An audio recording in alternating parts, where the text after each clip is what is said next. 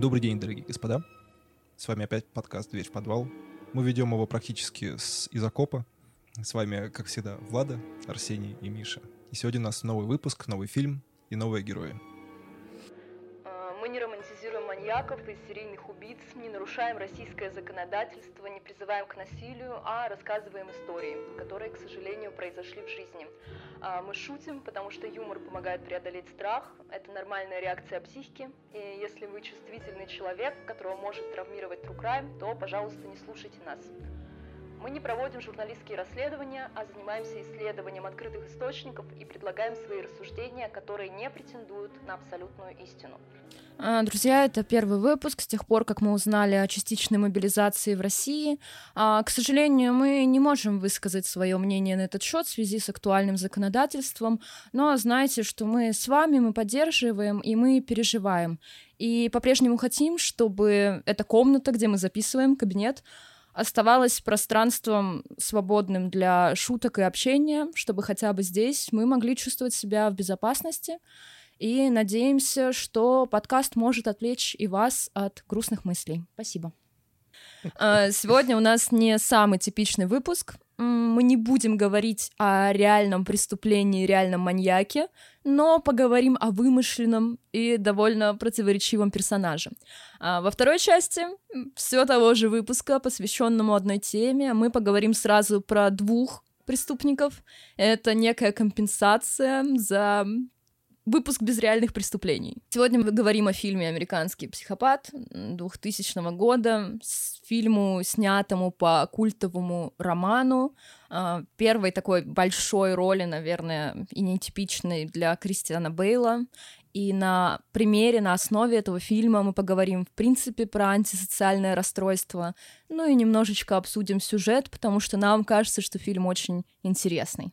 Поскольку у нас тут все очень сильно стесняются рассказывать свое мнение о фильме, мы ведь собрались его обсуждать, правильно? Вот, поэтому, пожалуй, начну я. В общем, смотрел первый раз я фильм очень давно, наверное, году в 2005, что ли, 2003.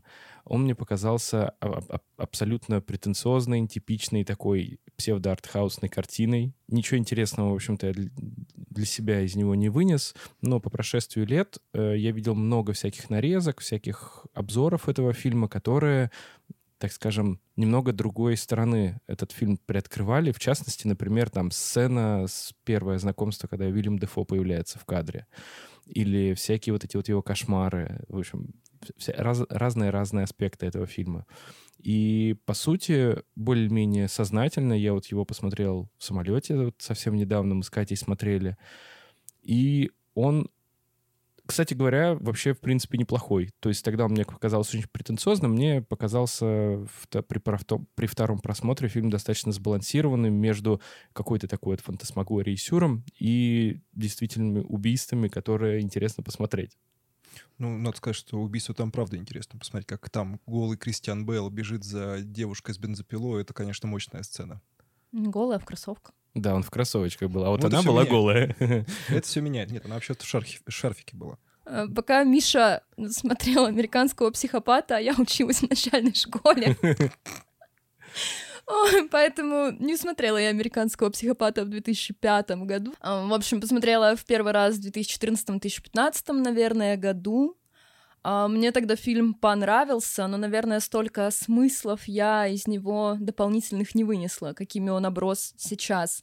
А, Дело в том, что я сначала прочитала роман, за полет в самолете и подумала, а почему бы не посмотреть кино, тем более там снимается Кристиан Бейл. И по сравнению с романом мне фильм показался каким-то, ну, недостаточно наполненным, что ли. И поэтому я к нему не возвращалась. Но мемы про визитку и слушание музыки, когда идешь на работу, Там там не они- тот топовый мем. А какой? Там, где он э, эту самую проститутку насаживает, смотрит так серьезно в зеркало. Мне мой любимый мем на тему этого фильма, что когда позвал девушку на кино, а кино оказалось Тарковского, и там он с таким серьезным лицом. Нет, нет. Самый не смешной мем — этот это мем. выбор, выбор видеокарт или конфет, да, стилизованный под э, сравнение визиток. Ну да, тоже неплохо, неплохо. Но Да, и потом я пересмотрела этот фильм за последний год два раза, получается. И мне кажется, в нем есть что обсудить вообще. Я посмотрел его, сейчас буду врать страшно, но мне кажется, году 2010 на какой-то страшной пьянке, когда все уже легли спать, и мы досматривали какое-то кино часа в три ночи. И кино, собственно, оказался «Американский психопат». Вот. И сказать, что мне тогда не понравился, я не могу. Он прикольный. То есть, ну, опять же, все эти мемные сцены и все такое было довольно забавно. Вот. А второй раз я его посмотрел, ну, типа, перед записью, специально, чтобы освежить в памяти, что там вообще происходило. Возможно, это будет звучать странно, но у Кристиана Бейла очень странные губы. И если обращать внимание на его нижнюю часть лица, то они, правда, какие-то супер странные. Поэтому вдвойне странно, что он Бэтмен не снимался, потому что у него видно только вот эту часть лица. Ну, подожди, а в чем заключается странность? А ты обрати внимание, Бейла? посмотри, как, как он говорит. Я он... прекрасно, я могу себе вообще визуализировать, ничего странного, по-моему, в этом нет. Странно, например, когда он набрал веса для того, чтобы сыграть, сыграть э, червя э, в Дюне. Вот это было странно. Согласен. А вот тот момент, когда он скинул вес, чтобы сыграть столб. Да. Тоже или, или он скинул вес до нуля для того, чтобы стать демократией в России, сыграть ее. Шутка топ. Да это вообще, ты что, это просто баян, да. Да нормально у него губы, Сень. Вот я прямо сейчас Ну, когда он говорит, он делает это странно. Он вообще очень... Они у него типа дико подвижные. Он дико ими Он же актер, поэтому у него губы подвижные. Я просто сказал свое мнение, что ты меня шеймишь-то за это? Я Господи. не шеймлю, вообще никого не шеймлю. У него странные губы, все. А, вообще сначала Джонни Депп хотели пригласить его на роль, но это не самый интересный поворот. А вторым интересным поворотом стал Леонардо Ди Каприо. И это было на волне популярности после фильма «Внимание! Титаник». И ему предложили сыграть американского психопата. В таком случае они меняли полностью команду и режиссера а, чтобы увеличить бюджет. Ди Каприо попросил много денег, потому что после «Титаника» он был самым популярным актером в Голливуде.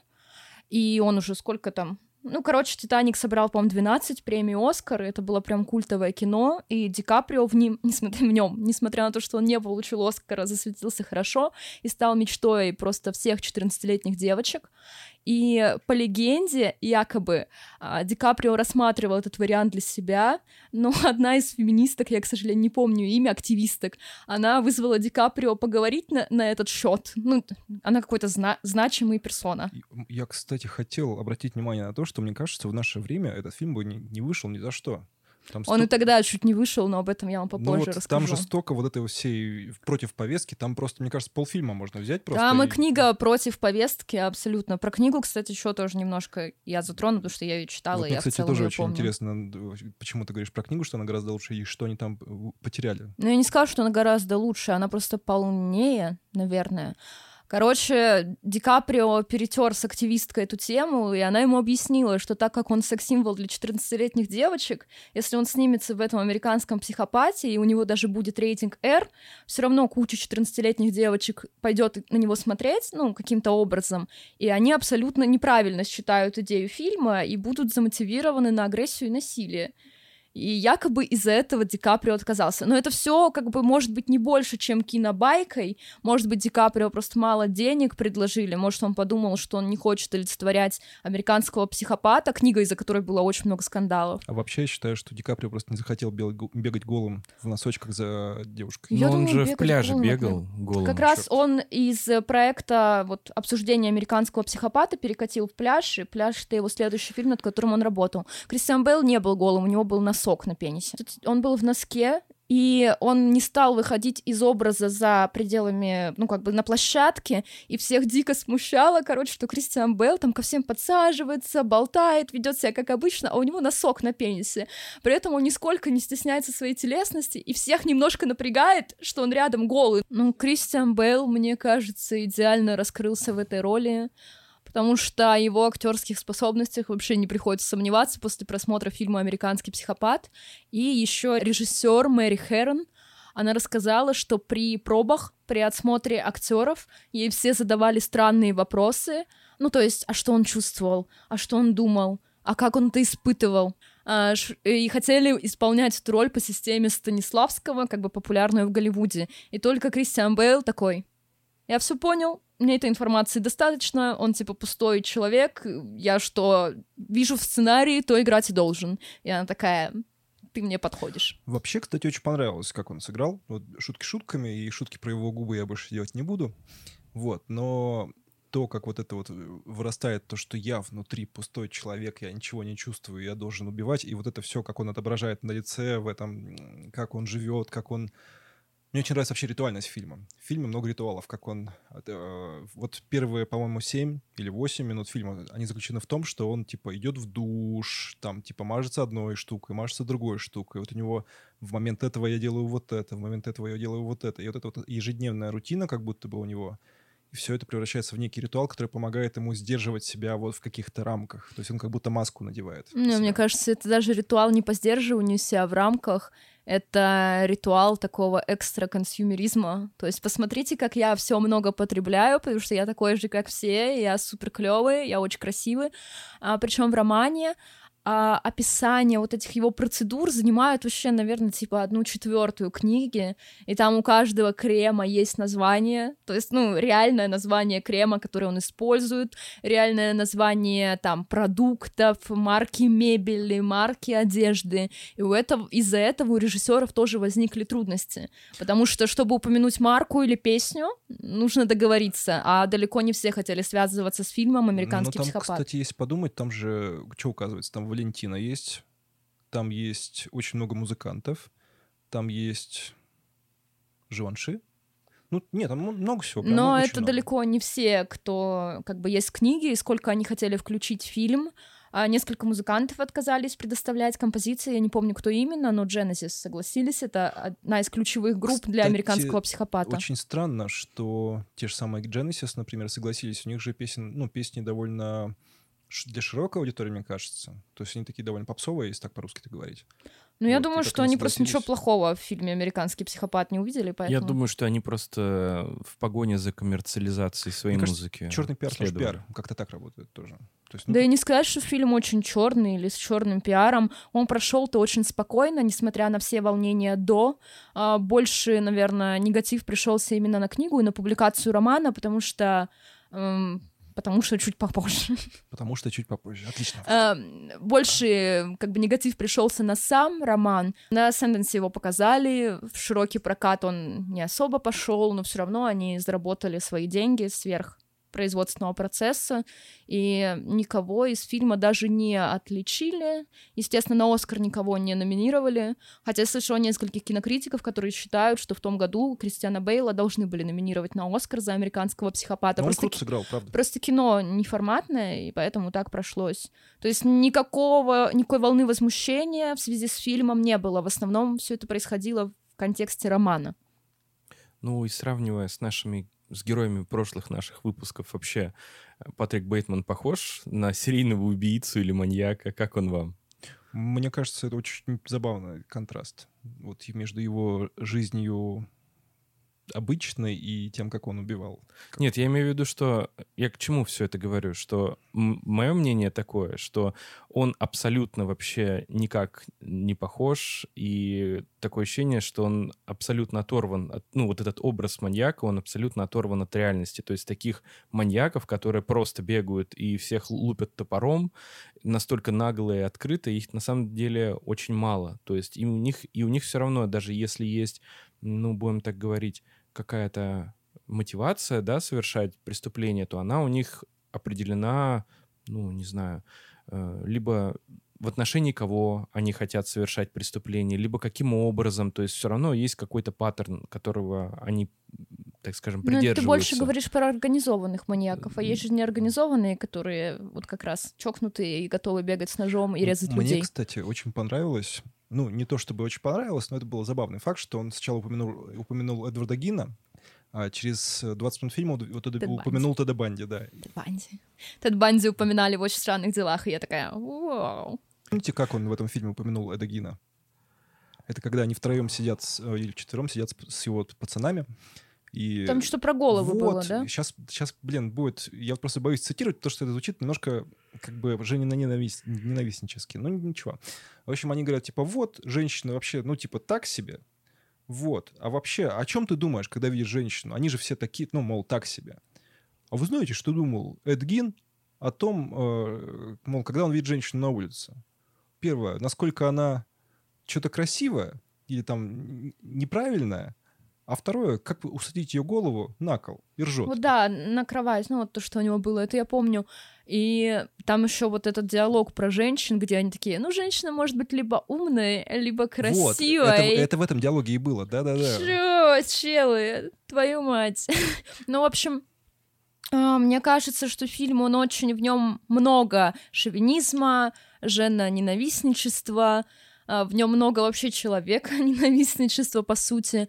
А, в самом романе много гомофобии, там есть даже расизм. То есть Но в романе... Вообще момент про гомофобию, когда он попытался убить, убить этого своего коллегу, нанес перчатки э, вокруг его шеи, а он повернулся и такой, ну что ты, давай, мол. Не, в фильме как раз я бы не сказала, что там есть гомофобия, там как-то спокойно к этой чего? теме. Да нет, он там это просто жертва, это никак не опосредованно, мне кажется. Это не, не, под... не связано с тем, что он, э, так скажем, свою романтическую любовь пытался жертва проявить. Он наоборот растерялся, когда тот проявил да. к нему романтические чувства и ушел. Не, ну о том, что он уже проявил гомофобию. Он увидел это, как Нет, к нему подкатывают. Сень, гомофобия — это не когда ты, в принципе, физически уничтожаешь да, гомосексуалистов или пытаешься их убить, а когда ты их пытаешься убить за их гомосексуализм, понимаешь? А в романе очень много таких гомофобных вещей, и в романе есть расизм, о чем я хотела сказать. А, Патрик Бейтман не слушает рэп. Но не потому, что рэп ему не нравится как музыка, а потому что рэп — это музыка темнокожих, а он темнокожих не любит. Вот там таких штук много, поэтому, мне кажется, вокруг романа было много негативной волны, в общем, это третий роман э, Бретта Истона Эллиса. Э, первый он выпустил еще учась в университете. А, то есть это был роман в рамках какой-то писательской практики, предмета курса, и в итоге его выпустили, опубликовали, он пользовался большой популярностью, там про золотую голливудскую молодежь, которая там отрывается, тусуется, наркотики, алкоголь, вот это все. И роман зашел, как бы он, наверное, был по, как наверное, он попал во время и взаимоотношения людей. Поэтому он получил контракт на три книги, и второй его роман вышел, когда писатель переехал в Нью-Йорк, и уже был не так классно принят критиками. И третий роман «Американский психопат» просто взорвал всех. Э, в чем был скандал вокруг этой книги? Ведь ее не хотели даже печатать, то есть она еще не вышла до того, как произошел скандал. Суть в том, что издательство разослало материалы для рецензии, и какие-то отрывки из романа попали активисткам, феминисткам. И они, естественно, ужаснулись, потому что там очень много насилия, и как раз-таки в книге оно по большей части сконцентрировано в отношении женщин. То есть там описание большое убийств, насилия, изнасилований, подружки, бывшие подружки, секс-работницы, просто женщины. То есть если мы в фильме больше наблюдаем про его просто тягу к убийствам, какого-то бездомного, своего коллегу, всех подряд, короче, ну просто женщины в этом общем списке, в романе убийств, концентрированных вокруг нас, меня, женщин, женщин, вы поняли, очень много. И, естественно, что такая кровавая книга всех возмутила. И издательство отказалось в итоге сотрудничать с Илисом э, и не стало выпускать книгу из-за всей этой негативной волны. Но, тем не менее, книга свое издательство нашла, потому что черный пиар это тоже пиар, и все уже говорят об американском психопате, хотя он даже не опубликован. Ну, представьте, все ругаются вокруг книги, которая еще не существует. А, естественно, что это интересует широкую общественность, издательство поменьше а, взяли на себя публикацию, причем они выпустили типа мяж- мягкую обложку, маленький тираж, и все расхватили, пришлось перепечатывать, и как бы тогда уже к роману отнеслись, наверное, с пониманием контекста, что он не просто про убийство и детальные описания убийства, а то, что для него как бы американского психопата Патрика Бейтмана, в них нет ничего особенного. То есть, как он рассказывает про то, что я мажусь кремом клиник, дальше я наношу патчи, а вот у меня соковыжималка такой-то фирмы, ну, не помню, я запускаю в нее там апельсины из такой-то страны, вот он ровно так же описывает и убийство, и свою бытовую жизнь. И для него между этими действиями разницы нет. И как раз-таки это показывает, ну, пустоту вообще, бессмысленность потребления, и что убийство для него это тоже еще один способ потребления. Он не испытывает никаких ярких эмоций, когда их убивает. Там нет никаких его рассуждений, или то, что ему приятно и классно, и поэтому он убийца. То есть какая-то мотивация, кроме того, что он просто это делает, вообще отсутствует. Ну, там в кино было, что я испытываю жажду, я не могу никак ее погасить, кроме как этим. Теперь у меня даже днем эта жажда проявляется. Ну, вот такие цитатки. И, ну да, мотивация у него не ясна, в чем она заключается. Поэтому роман такой был громкий. Но, кстати, Иллиса я не помню за другие книги. Перед записью я посмотрела, что у него последний роман вышел в 2010 году. В 2012 его перевели на русский. Я про него вообще даже ничего не слышала, хотя я литературой активно интересуюсь. Так что, видимо, его студенческие романы «Американский психопат» стали таким карьерным апогеем. Короче, как у Пелевина. Generation P? Нет, Чапаев пустота. Ну что, поговорим про сюжет фильма, наверное. Да. Это мы так пространно рассуждали о том, что нам нравится или не нравится в этом фильме. Губы, например. Да, ну вообще описывать сюжет этого фильма достаточно... Можно, на самом деле, мне кажется, минуты за две. Как Давайте так и Как сделаем. будто бы можно либо слишком долго его перечислять, э, сколько деталей там есть, либо его можно объяснить за две минуты на пальцах. Давай, Михаил, на за две минуты на пальцах. Да, жил-был Патрик Бейтман. Вот, он был педант. э, Он, так скажем, Метросексуал. ба- метросексуал, баловень судьбы. Он является сыном э, значит, директора какой-то крупной инвестиционной компании, и он работает и в этой, этой же компании и занимается ничем. То есть он смотрит телек, встречается с друзьями на обеде, чилит, в общем, жизнь кайф. Вот. И его начинает преследовать жажда убийства. Жажда убийства возникла из-за чувства зависти и корпоративных, в, кор- в рамках корпоративных отношений, будем так говорить. Вот. Он совершает серию убийств, а, Затем показывается в фильме его такая распутная жизнь, как он снимает проституток, занимается с ними сексом, а, потом их травмирует, а в последующем вообще даже убивает. Э, Да, очень, очень важный элемент сюжета — это ресторан Дорси, куда все герои пытаются попасть, но так и не могут попасть. И даже в фильме не показывается этот сериал. Там ну, в общем, кайфовый момент есть, когда а, а можно столик сегодня на Да-да-да. полвосьмого? И там... Да. Мне, мне нравится, что Джаред Лето был в этом ресторане. Единственный Да, из он всех. был, но, но не факт. Не Возможно, факт, что да. он соврал. Вот, в общем, серия убийств заканчивается... э, э, По ходу движения сюжета убийств становится все больше и больше. В итоге случается некий катарсис, где э, Патрик Бейтман бегает по улице, стреляет из пистолетов полицейских, пытается от них убежать, потом связывается, значит, со своим адвокатом и говорит, что я убийца и мне нужна помощь. Вот. В итоге на следующий день он отчухивается, и оказывается, что никакой проблемы нет. Он возвращается, так скажем, в привычный темп своей жизни. Все ему говорят, что он что-то напридумывал. Конец. В целом, да. Мне кажется, еще один интересный элемент, э, что Патрик Бейтман все время смотрит по телеку то, что он планирует делать в своей жизни. То есть он смотрит порно, он смотрит техасскую рез- резню бензопилой, он все время отмазывается, что ему надо сдать кассеты. Ну, то есть, когда ему люди говорят, что типа, ты чё, мне пора, мне надо сдать кассеты. А ты не заметила, что вообще все его, э, так скажем, высказывания и все мнения относительно вопросов, которые он задает, это на самом деле какое-то как будто бы компиляция чужих мнений из э, Рецензии, газет да. или Будто цитаты, рецензий, да-да-да. да, как будто он цитирует кого-то.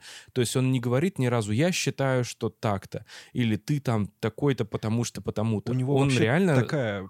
Он когда про музыку говорит, это прям очень заметно, что а, группа Genesis вообще лучше... Ну, не- да- нет, как же он там... Ну, я, я понял, Ну, о чем ты говоришь. Да, там рецензий цитаты из рецензии. Он то же самое говорит про места. То есть он говорит, что это место отличное, потому что там подает то-то, то-то, то-то, то-то. В дополнение к моему повествов- чудесному повествованию сюжета есть еще одна арка, которая играет вообще центральное значение для интерпретации, что же действительно случилось с главным героем. Это убийство лидера группы «30 секунд до Марса» Джареда Лето. У нас уже всплывал Хэтфилд. Да, в этот раз мы играем более легкий рок, но тем не менее. А, В общем, герой Джареда Лето, им он путает э, Патрика Бейтмана, вернее, да, он путает, он думает, как, как там, а, можешь По-другому объяснить? звали, Да. неважно. Ну, А, в Можно я общем, объясню? Ну, давай, давай. Он, короче, на совещании перепутал э, нашего главного героя с другим человеком. Собственно, тоже с таким же вице-президентом. Они там все вице-президенты, это видно по карточкам. Вот, и называют его по-другому. После чего Патрик э, решает пригласить э, вот этого вот Джареда Лето. Джареда Лето потусить сначала в рестик, а потом к себе домой. Потом арестик. Вот. И, собственно, э, наш любимый Джаред Лето еще так несколько раз в проброс говорит, что вот э, Патрик, он вообще-то мудак. Вот. И за что, видимо, подписывает себе смертный договор. Приговор. Приговор, простите. Договор тоже. Мне очень понравилась сцена, как он убивает Джареда. Потому что вот это, как- как он бегает, надевает этот самый э, дождевичок. Блин, я хотела вообще пошутить в начале выпуска, что мы тут все сидим в дождевиках, а потом мобилизация, типа, и, и мысль ушла. Вот. И, собственно, он приводит его к себе, рассказывает очередную офиге... А, у него, кстати, очень прикольная история, что он постоянно перед тем, как э, что-то совершить веселое, он начинает рассказывать какие-то очешуительные истории про музыку. То есть он ведет какую-то лекцию прям там про любую группу, либо еще чего-то. И вот планово рассказывая очередную cool story, он фигачит по Джареду топором. Зеркальным топором. Да, отшлифованным до блеска топором. Красиво, безумно. Э, Нужно еще отметить, э, что э, Патрик Бейтман, скорее всего, тоже путает Джареда Лето с другим персонажем, потому что в ресторане они говорят о каком-то сотруднике, вот, который получает повышение, и один говорит, что он сидит там, ну, типа, впереди них, другой говорит, что он сидит сзади, и, внимание, ни один из этих людей не Джаред Лето. Но когда он приходит к ним в кабинет, где люди меряются визитками, визитками, япи, они такие, у них, наверное, нет пенисов, поэтому они меряются визитками. В общем, и Джаред Лето показывает свою, но мы не знаем, тот ли этот человек, которого они обсуждали в ресторане. Вообще непонятно, кто из них кто. И может быть Патрик Бейтман вообще не Патрик Бейтман. Ты знаешь, что мне резануло по глазам? А, Он, когда приходит в свой кабинет, садится за стол, и мне резануло по глазам абсолютно пустой стол. То есть там, во-первых, нет практически ничего. А, ну, мне, наверное, резануло, потому что нет компьютера. То есть мы... Ну, это там конец... я да про это нет. говорю, это Ага. 90-е, типа, то есть, нет, там компьютеры уже были, они уже все работали за компьютерами. То есть, почему, ну, типа, чем он занимается на работе? Телек смотрит. Телек смотрит, да. Ну, это- ну, это понятно. И журнальчики читает Музыку порнографические. еще да. слушает. Да, музычку слушает. Да. И с, с этой секретаршей своей. Ну, э, знаешь как, некоторые говорят, что порядок на столе говорит о порядке в голове. Но я Э, считаю, что порядок на столе говорит о пустоте в голове, как правило. Ну, Но вот, мне вот, он вот. же сын там президента компании, его должность, мне кажется, она чисто номинальная. Ну просто он работает, чтобы он не был безработным, а был классным финансистом с Уолл-стрит. А, то, что вы там ничего знаете, делает, где я нормально. работаю? Вам интересно, где я работаю? Я работаю в Питер и Питер. Да, вот. Я, собственно, там работаю, на каком-то там этаже, на Уолл-стрит. Как вам? Спроси меня, спроси меня, ну, Спроси спроси, меня, меня о чем-нибудь. Да-да-да, это вот прям у него... э, это когда он, по-моему, с проститутками как раз разговаривал. Нет, с девушками в клубе. Да. Не все девушки в Нет, клубе по- сегодня подожди, секс-работницы. Подожди. Все. Он привел сначала одну проститутку с улицы, взял. Секс-работницу. Ты хотел сказать секс-работницу. Аб- абсолютно так. Так вот, он взял проститутку с улицы и вызвал вторую проститутку по телефону. Он посадил их редком и начал им это втирать. Поэтому это был разговор с В проституткой. клубе он тоже, там несколько раз сцена про то, что он просит э, других женщин уточнить, чем он занимается, как бы, чтобы отработать свою версию. И это было в сцене, в сцене с секс-работницами, элитной и уличной. Ну вот, И как- вообще забавно, как он сначала взял эту уличную Даму. а, М- бабочку. Мадемуазель. Уличную бабочку, будем называть так. Вот, привел ее к, к Мотылька себе. ночного. Да, ночного мотылька привел к себе и начал ее мыть. Такой, ну, видимо, он... У него же, в принципе, он же говорил, что у меня типа два чувства есть. Это брезгливость и что-то еще. Не помню второе чувство. Ну, Чувство ритма. Не, ну, он сказал, что у меня типа осталось... Я типа ничего не чувствую, у меня осталось два чувства. Одно — это брезгливость, а, А второе... второе чувство ритма. Да, он рэп читал просто постоянно, да-да-да. Вот, и как, если у него второе чувство — это брезгливость, почему он не брезгует уличной проституткой? Он ее помыл. Ну вот, видимо, поэтому и да. Хотя ВИЧ уже существует, это же 90-е, ВИЧ уже есть. Ну, я не знаю, что я могу сказать. Он вообще не, не очень логично поступает. Ну, в общем, как вы для себя поняли этот фильм? Что действительно произошло с Патриком Бейтманом? Я считаю, что не происходило ровным счетом ничего, потому что точка входа и точка выхода, по сути, совпадают. Ну, из фильма я имею в виду, что? Что? Точка входа и точка выхода. Это когда тебя тошнит. То есть э, он никого не убивал, по твоему мнению? Ну, типа, да, он никого не убивал. Ну, блин, э, если бы он кого-то убивал, его посадили в тюрячку, потому что он бегал по улицам и стрелял в полицейских. Но э, вообще есть теория, которая накладывается на твое понимание, и она объясняется тем, что на самом деле все было, вообще все было.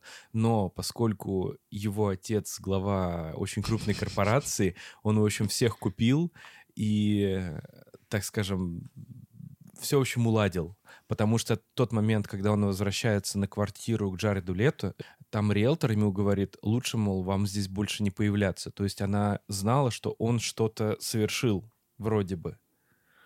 Поэтому вполне возможно, и это одна из вариаций, что он на самом деле дел натворил вообще, и все, что было, оно А тебе настоящее. не кажется, что этого человека и не было? Ну, того, которого он убил, Джареда Лето, собственно, что это, в принципе, персонаж, Это еще одна головы. из теорий. Это еще одна из теорий. Так, давайте, подождите, подведем итог. Первая теория, то, что все происходило в его голове. и Ну, это ничего то, не что я было. выдвинул. Да, Ничего, да. то, что Сеня предлагает. А, следующая теория, что все Теория Япи. происходило. теория Япи, да, что батя очень богатый и искупил вину как-то перед всеми, уже загладил делишки. А, третья теория, что у Патрика Бейтмана шизофрения. И что Мне кажется, это факт. Нет, Ну- у него не шизофрения, он же психопат. В этом прикол. Ну нет, в теории я рассказывала. Ага. Короче, шизофрения, потому что, короче, нет ни одного достоверно существующего персонажа в фильме, кроме его секретарши. Они все путают друг друга между собой, все эти яппи. Они одинаково выглядят. У них даже в сцене с визитками одинаковые очки. Я обратила внимание, когда пересматривала. И то есть есть версия, что это все субличности Патрика Бейтмана, и они все воплощают какую-то его черту характера, и вот поэтому так существует, и все произошло в башке. А тот чел, которого он ненавидит постоянно, и тот, которого он задвигает, это просто его, как это, э, задвинутая в дальний шкаф гомосексуальность. Да, это тоже одна из теорий. Вот, она говорит о том, что это, значит, Патрик Бейтман, он шизофреник, и эта история про то, что вот он убил э, как-то Джареда Лето, это на самом деле, в общем-то, его такая тайная любовь. Потому что, а, я тебе напомню, в конце фильма адвокат говорит, что он с этим, с Джаредом Лето виделся и, и обедал, то есть он жив.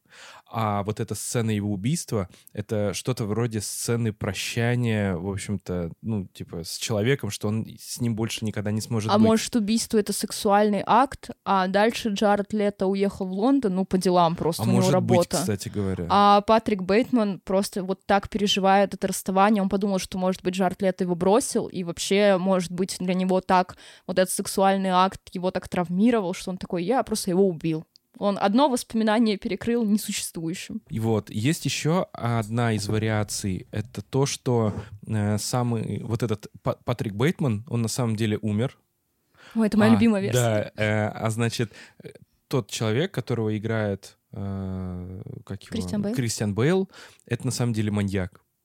И он мимикрирует как бы вот под этого Яппи, э, пытается себя вести так же, то есть он цитирует, он пытается прямо на 100% мимикрировать. Вот. Но когда он э, убивает Джареда Лето, он пытается, так скажем, под него уже мимикрировать, но у него планы, в общем, срываются. Не- у него не получается, потому что его все знают, его все что-то начинают искать, и он боится, что у него что-то не получается, и из-за этого у него срывает крышу. А может быть, Джаред Лето — это у него запасной план, поэтому он его вещи собрал в чемоданчик, и типа, когда ему надоест быть Патриком Бейтманом, он станет... Это да, я думаю, что это вообще плавно встраивается в эту теорию. Мне кажется, когда слишком сложные теории начинаешь строить вокруг фильма, то, скорее всего, это все не так. И ничего там Э, не закладывалось. Видишь, это было бы справедливо, если бы несколько «но». Во-первых, э, что говорит адвокат в конце? Он говорит, что герой э, Джареда Лето жив. То есть что-то... Они обедали несколько раз в Лондоне. Да, то есть что-то не так. И второе, это риэлтор э, в квартире Лето. а, Она, говорит, она точно знает, что Бейтман какую-то дичь натворил, и она его предупреждает, чтобы он не продолжал и больше здесь не появлялся. То есть что-то действительно, ну, что-то не так, что-то было. Но что именно, Ну, Поэтому мне и теория. кажется, как хороший фильм, это фильм многоуровневый, поэтому можем так много из него вытащить. Но про убийцу, который забрал личность Патрика Бейтмана, мне нравится больше всех, потому что он не работает, он смотрит телек, типа слушает музыку. Очевидно, что эту музыку он раньше не слушал и свое мнение о ней составить не может, поэтому, не знаю, Роллинг Стоун открыл и такой, о, рецензия на Genesis, ее и прочитаю. А, кроме того, когда он с девушкой своей расстается, с невестой даже он расстается, и она такая, ну же столько всего связывала он ей. Нас вообще ничего не связывало, я пошел свои видеокассеты заберу. И еще как будто бы он не был ни в одном модном ресторане, ну, потому что он зачитывает реально ресторанных критиков, и он путается даже где на, в местах этих ресторанов, когда с детективом разговаривает. Да. И как будто бы он не был в этих ресторанах. Там а как вообще- если он... Подождите, как Ага. если он модный япи, который живет и работает финансистом на Уолл-стрит, у него есть женщина, которая он, очевидно, куда-то вводит. Как он не знает про, типа, главные рестораны в городе? Справедливо. Поэтому мне нравится теория. А как он знал, что у него есть жена и любовница? Ну, в смысле, де- девушка и любовница. Но он как-то изучил же информацию о нем, Ну, вообще, прежде чем ему его забрать. друзья задают вопросы, как бы, как у тебя с этой, как у тебя с той, она же тебе то, поэтому я полагаю, что это легко было узнать. А еще сцена про его секс с любовницей, она выглядит так, как будто бы он просто занимается этим по принуждению. Ну, то есть любовница для него это какой-то... Можно рассмотреть это как социальный фасад для психопата, да, а с другой стороны, может быть, он просто вообще четвертый раз в жизни ее видит и такой, не очень, я не хочу с ней сексом заниматься, но она же моя любовница, Но я она должен... еще и такая, она ж торчок, она ж сидит на всяком этом ксаноксе, не ксаноксе. Может, ему просто неприятно из-за этого. Хотя зачем с другой стороны? он Что она вяленькая? Ну, такая она вяленькая, да. А Ты не помнишь, как, она, как он ее повел в ресторан, и она такая спит просто? Да-да. Ты было отвези такое. меня в Дарси. И так, Дорси. и- Дорси. простите, да, Дорси. И она такая, мы в Дорси, Дорси. Да, Дорси, Дорси. Спи. Может, Джаред Лето также в Дорсию съездил. С ним да, же. вполне возможно. Вот, еще, кстати говоря, я вам хотел рассказать интересную сцену, сцену с э, детективом, которого играет Уильям Дефо. Первый раз, когда они встречаются. Вы знаете вообще эту историю, нет, как снималось это? Нет. В общем, э, идея была такая, что м, Уильям Дефо спрашивает у режиссера, как я должен относиться, ну, как бы к Патрику Бейтману. То есть я его подозреваю, я знаю, что это он, или я не должен знать, как. В общем, и режиссер предложила э, снять три сцены, то есть три подачи, и из них выбирать. Первое — это там, где он доверяет Патрику Бейтману и его мнению, что он действительно никак не связан, ничего не знает. Ну и, то есть, Дефо достаточно доброжелательный, и все хорошо. Второе — это там, где он сомневается и ведет себя, в общем-то, как профессионал. То есть он пытается не выдавать свои эмоции и задавать вопросы прямо. И третье — это там, где он внутренне 100% уверен, что Бейтман убийца. Подожди, дай я угадаю, какой, он- какой они выбрали. Ну, Третий вариант. Нет, прикол был в том, что Не они порезали его Да. все три по частям, и все три по- подряд показывали. Хорош, вот это кайф. И у него вообще, ты смотришь, я, я Кате задал вопрос, типа, как, как ты считаешь, э, вот когда сцена эта шла в фильме, что Уильям Дефо думает? Она такая, говорит, не знаю вообще. Ну, как-то она даже внимания, ну, как бы не придала. Но, Ну, там но если, будто да, но если непонятно. детально смотреть, вот прямо, ну, по-серьезки, то есть я считаю, что это недоработка, на самом деле, либо режиссера, либо постановщика, но идея очень прикольная, и если действительно пересмотреть эту сцену, ну, так скажем, вот прям специально, она выглядит очень странно. Вот ты когда Оно начал странное, да. говорить, я сразу поняла, что они склеили их, хотя я не знала эту историю, потому что реально она какая-то супер кринжовая. Знаешь, что мне напоми- он мне напомнил? Он мне напомнил э, прирожденных убийц. Как будто там тоже ты... Вот Мишка когда говорил, что как будто ты листаешь каналы и натыкаешься на всякое. Вот мне почему-то тоже напомнило это. Как будто он смотрит какие-то каналы, перелистывает, и у него что-то в жизни происходит. Тут он смотрит рекламу, тут он смотрит, не знаю, там, бензопилу, тут он смотрит порно, тут он смотрит еще что-то. И все это вот как будто мешается между собой. Ну, мне кажется, что здесь сделано потоньше, и такой Потоньше, да, но- клиповости нет. А, Но в целом мы можем сказать про то, что там есть элементы порно. Причем вот это вот стереотипная, наверное, мечта 15-летнего подростка, где две женщины занимаются сексом, а он к ним присоединяется и снимает это на камеру. Ну, короче, такая вот стереотипная сцена, и вроде как удовольствие от секса с ними он не очень получает, он на себя смотрит и бицепс свой целует. Блин, это, это просто топовая сцена. Я не могу. Про сцену с погоней за девушкой, где вот в, один, в одних кроссовках он бежит за ней. Это убийство суперсюрное, потому что он просто кидает пилу, да, в, в лестничный пролет и попадает в нее, и она умирает. Э, и вот эта вся погоня в центре города, да, когда он стреляет из пистолета в самолет. А началась она, я вам напомню, началась эта сцена с того, что банкомат попросил засунуть внутрь банкомата котенка. Заплатите котенком, пожалуйста. Почему-то я немножко пропустил этот момент. Вот, ну, в общем, там шиза началась, так скажем, с которого обычно зритель понимает, что что-то уже не так. А, я понял, почему я это пропустил, потому что я, когда вижу сцены с насилием над, над животными, особенно над кошками, я это проматываю. Ну вот. Извините. Вот, ну, в общем, там он что-то пытался снять деньги из, банком... Э, из банкомата, да, и банкомат выдал надпись что-то вроде «Вставьте банкомат Вставьте сюда кошку». котенка», да. И он начал вставлять... А, откуда-то появился котенок, и он начал его вставлять. Э, потом подошла женщина какая-то пожилая и сказала, что вы такое что делаете? Вы делаете и он да. ее застреливает в этот момент. Да, Там вот, нет, кстати, насилия над котенком, то над самим. да. Вот, и отсюда начинается катарсис, да. где уже вылитый боевик типа 80-х каких-нибудь, где преступник в бежевом плаще гоняется по всему городу от ковов, там за ним самолет, и они еще светят так картинно прям в его кабинет. То есть, когда самолет летит над городом, ищет преступника, он забрался в свой офис, и там прям прожектор на него направлен, и он такой, что мне делать? Что мне делать?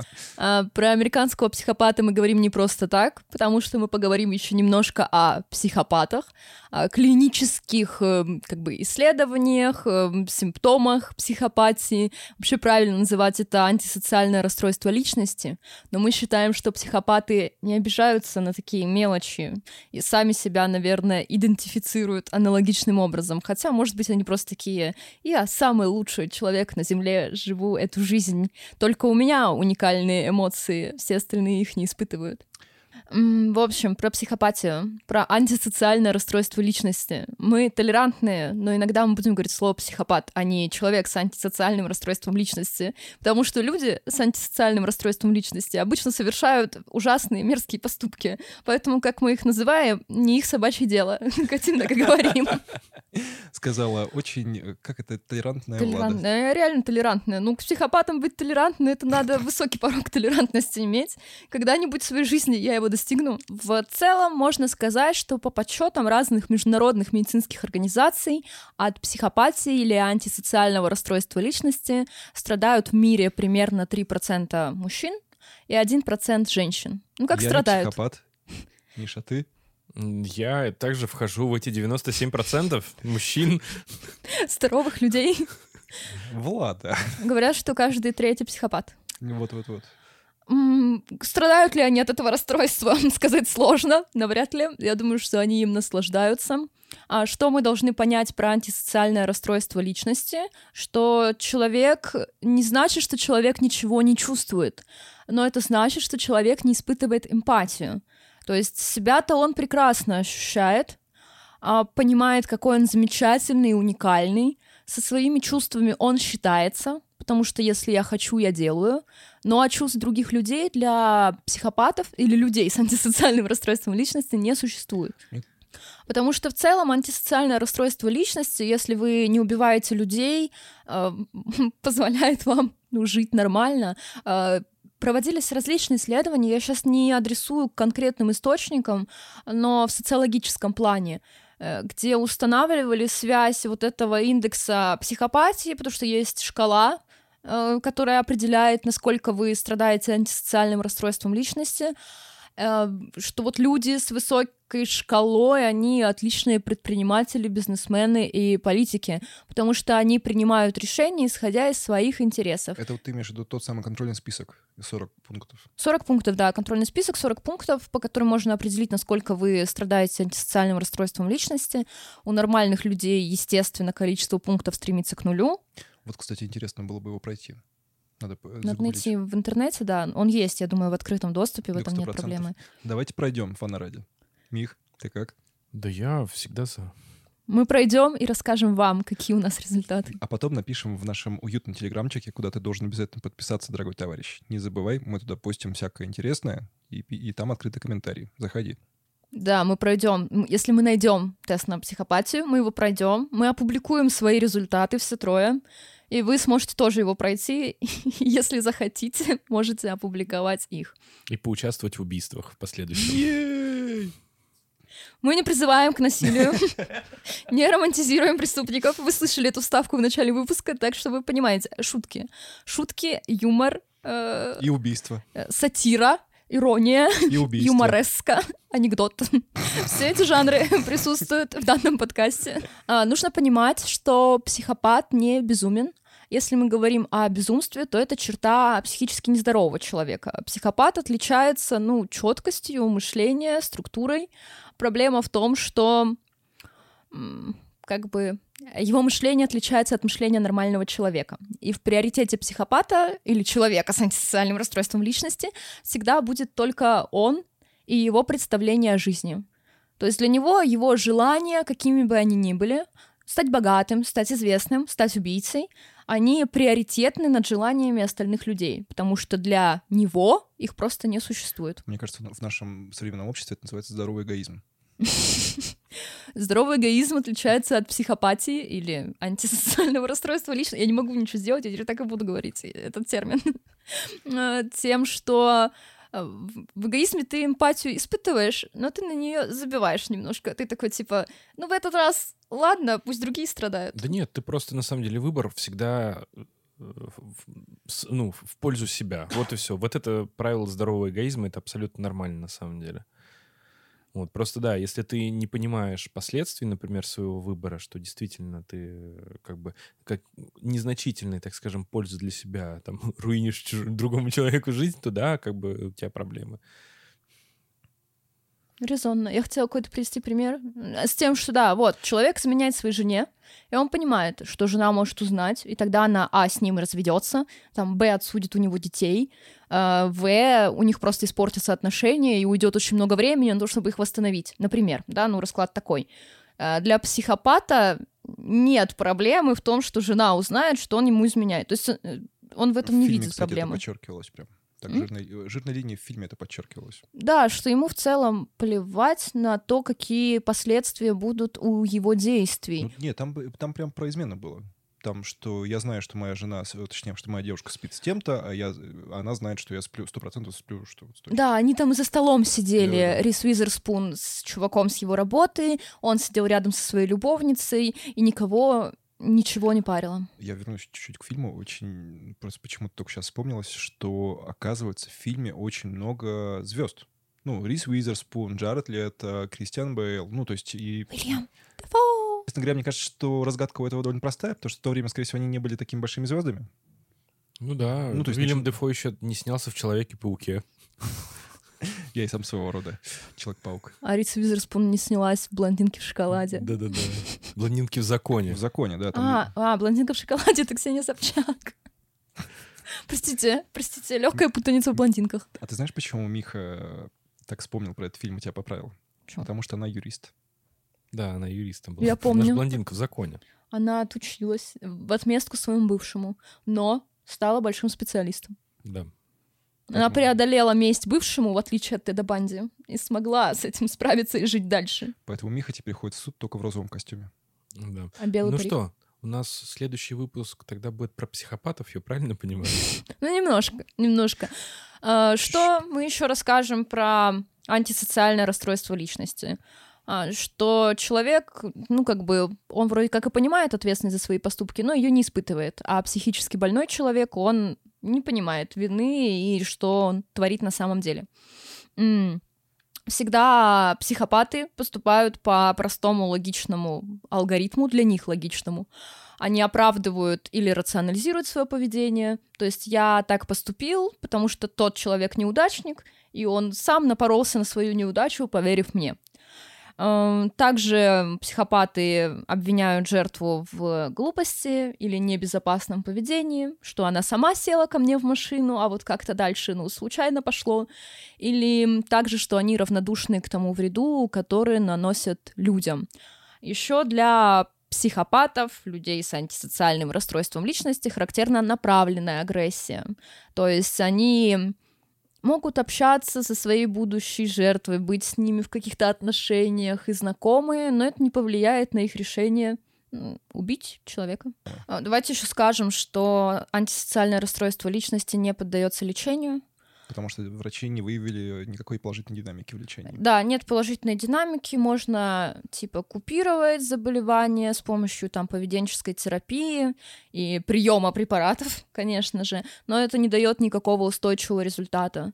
То есть в целом, если у человека антисоциальное расстройство личности, он с ним просто живет, и либо он учится жить в рамках закона, да, несмотря на свое расстройство, а, либо он оказывается в тюрьме в конечном итоге.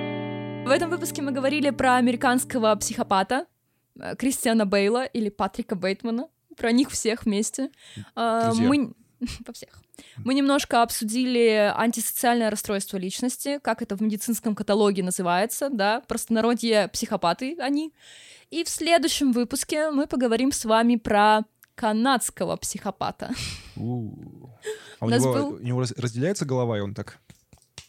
Да, я думала про Соус Парк, когда читала про Канаду.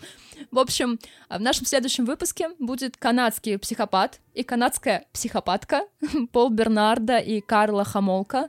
Мы решили связать эти два эпизода очень простой нитью.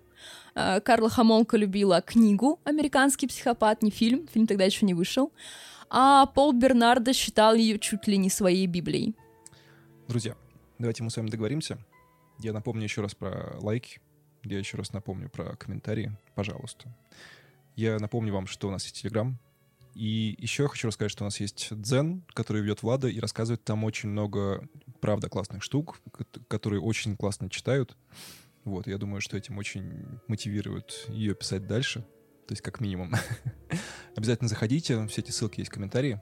Изу- изучайте, читайте. Вот. И мое предложение — посмотрите фильм перед следующим выпуском, когда, если не смотрели, соответственно, когда мы будем рассказывать про маньяков. И, да, пишите обратную связь, как вы считаете вообще, насколько четко показан психопат э, в фильме «Американский психопат». Немножко тавтология получилась. Ну, И насколько наши канадские психопаты психопаты. да, и Насколько давайте, они канадские. давайте все-таки мы придем к фи- э, с- на следующий выпуск с фильмом. И на основании этого фильма уже попробуем послушать нашу историю про не самых лучших в мире людей. Короче, мы вас ни к чему не принуждаем. Хотите смотрите, хотите не смотрите. Не у, нас тут, у нас тут свободное пространство. Но сегодня у нас был нетипичный выпуск. Мы пытаемся в этом сезоне как-то разнообразить контент, может быть, повеселить вас. А может быть, вам, наоборот, не нравится, что мы сегодня просто про фильм поговорили. Но мы упоминали Теда Банди, Эдагина, а еще рассказали про антисоциальное расстройство личности, поэтому не надо ставить нам одну звездочку. Спасибо большое, что слушаете нас. Э, Присоединяйтесь на следующей неделе, где мы будем говорить про реальные преступления. Очень жуткие, очень мерзкие. Мне кажется, у меня есть новый антифаворит в рейтинге наших маньяков. Ну, мне кажется, что не настолько же жестко. Ну, там как бы...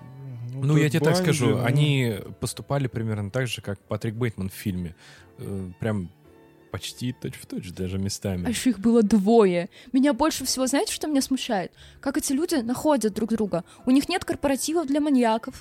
Они не могут написать об этом в чатике. Как? Вот тогда чатиков еще не... Ну, чатики были, но в таком состоянии. Ну, в общем, как они могут найти друг друга? Просто все эти парные истории, а мы с вами в третьем выпуске второго сезона тоже говорили про Чарли Старквезера и Кэрил Фьюгейт, а, вот эти парные истории меня беспокоят больше всего. Ну, то есть в какой момент в отношениях вы, э, ну, как бы... а Вот знаете, есть доверительный этап отношений, когда ты начинаешь пукать при человеке. И тогда все окей. А тут вы такие, а может убьем кого-нибудь? И второй, да, отличная Я сам идея. хотел предложить. Ладно, ладно, все, давайте. Все, Про- давайте. Попрощались? Да попрощались уже 500 Все, раз. все, попрощались. Все, всё. пока.